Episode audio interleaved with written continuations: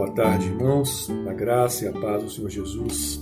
E eu gostaria de também desejar aos irmãos um excelente domingo e, como de praxe, né, fazer uma pequena meditação, irmãos, brevíssima meditação num texto da Palavra de Deus.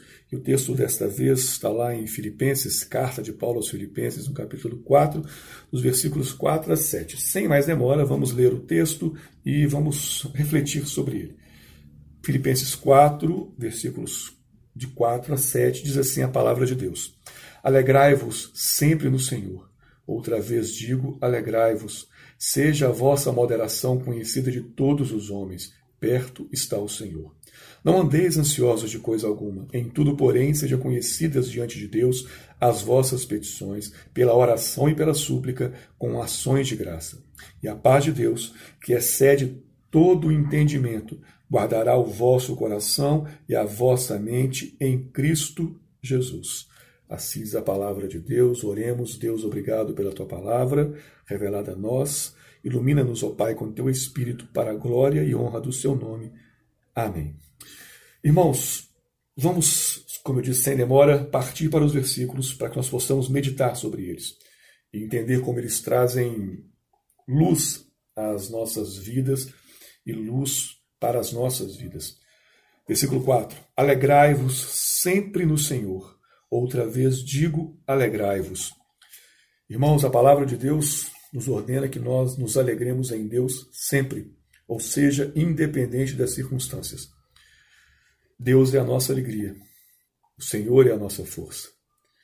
Então Deus nos orienta, Deus nos ordena e Deus nos consola com essa verdade através de Paulo. Alegrai-vos sempre no Senhor. E Paulo repete, outra vez eu digo, alegrai-vos. E ele continua, versículo 5: Seja a vossa moderação conhecida de todos os homens. Uma característica importantíssima, um fruto do Espírito no crente é moderação, equilíbrio, mansidão. Isso não é fácil, irmãos. Diante da crise, diante daquilo que nós estamos vivendo, diante de problemas de desemprego, de enfermidades, de pandemia, de desinformação, de responsabilidades né, de ordem política, de gente fazendo politicagem em torno da, da vida de pessoas, em torno dessa doença, Deus nos ordena que nós tenhamos moderação, nós sejamos equilibrados e que essa moderação seja conhecida das pessoas. Não é uma moderação ou não pode ser apenas para mim. Ela é evidentemente para mim, mas ela tem que ser conhecida por todos, ela tem que dar frutos.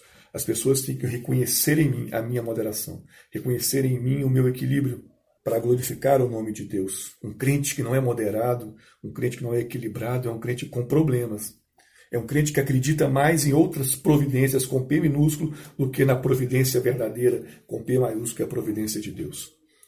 Porque um crente que não modera que não equilibra suas posições diante das coisas, é um crente que não crê na providência do Senhor, porque ele é jogado de um lado para o outro, de um lado para o outro, sem descanso. Por isso ele não é moderado. Por isso não é, não, ele não é equilibrado. Mas Deus nos ordena, sejamos moderados, sejamos equilibrados, para que todos os homens conheçam o nosso equilíbrio. E ele continua: perto está o Senhor. Sim, irmãos, perto está o Senhor. Essa afirmação pode ser compreendida de dois modos. Perto está o Senhor porque Deus está dentro de nós, ou perto está o Senhor porque a segunda vinda de Cristo está próxima também de nós. Cristo virá para restaurar a criação. Não andeis ansiosos de coisa alguma, diz o versículo 6. Em tudo, porém, sejam conhecidas diante de Deus as vossas petições pela oração e pela súplica com ações de graça. Esse é o versículo-chave, irmãos, o versículo 6. Não andeis ansiosos por nada. Irmãos, ora, se Deus está dizendo para mim, está dizendo para você, para que nós não andemos ansiosos diante de nada, por que nós devemos ficar ansiosos? Quando nós fazemos isso, quando nós ficamos ansiosos, isso não é, irmãos, um problema apenas de um ou de outro, é um problema de todos nós, do homem. Mas Deus está nos garantindo, irmãos, se nós estivermos ansiosos, nós não devemos ficar mais ansiosos por nada. Porque nós devemos, através das nossas orações e súplicas, colocar toda a nossa ansiedade diante de Deus, sobre os ombros de Deus. toda a nossa carga de ansiedade tem que ser colocada através das orações e súplicas sobre Deus. Porque é Ele que nos garante o descanso. Quando eu olho ao meu redor e tudo parece perdido, caótico, eu me volto para essa verdade e guardo ela no meu coração. Não andeis ansiosos de coisa alguma.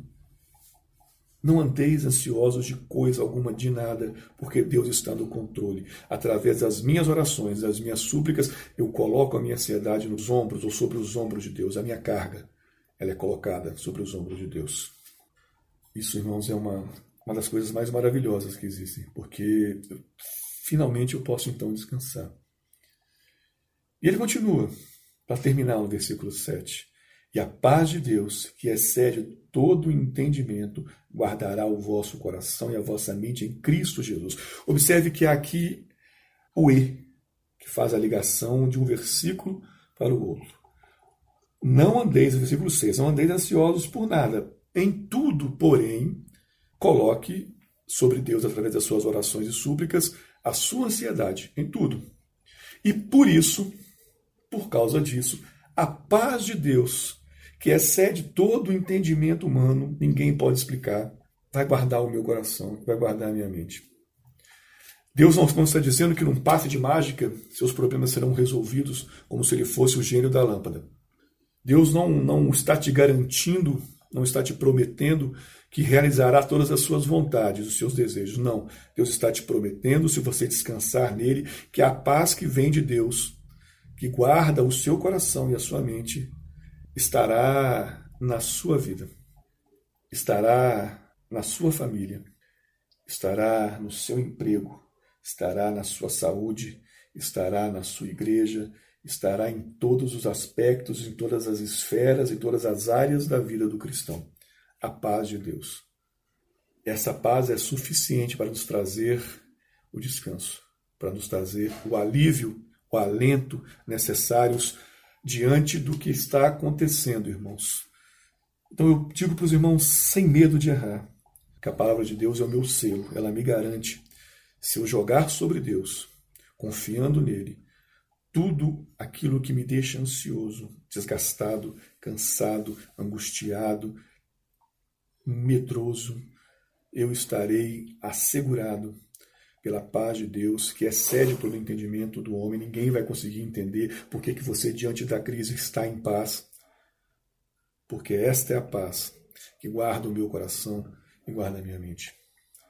Que nós sejamos capazes de viver essa paz, irmãos. Nós possamos, irmãos, o tempo todo estar pedindo a Deus, suplicando a Deus, orando a Deus: Senhor, eu estou passando por isso, isso e isso. Nós temos que orar, suplicar a Deus pelas nossas vidas, mas também pelo nosso país, pelas autoridades que Deus constituiu para governar este país, para que Deus tenha misericórdia do Brasil, irmãos, para que Deus tenha misericórdia do seu povo neste país, para que nós, nós possamos sair dessa crise, dessa doença, desses problemas que nos afligem e nos angustiam o mais rapidamente possível, segundo o querer de Deus, e confiar apenas nele porque Ele, somente Ele, é a razão da nossa esperança, porque só Ele pode ser a nossa providência verdadeira.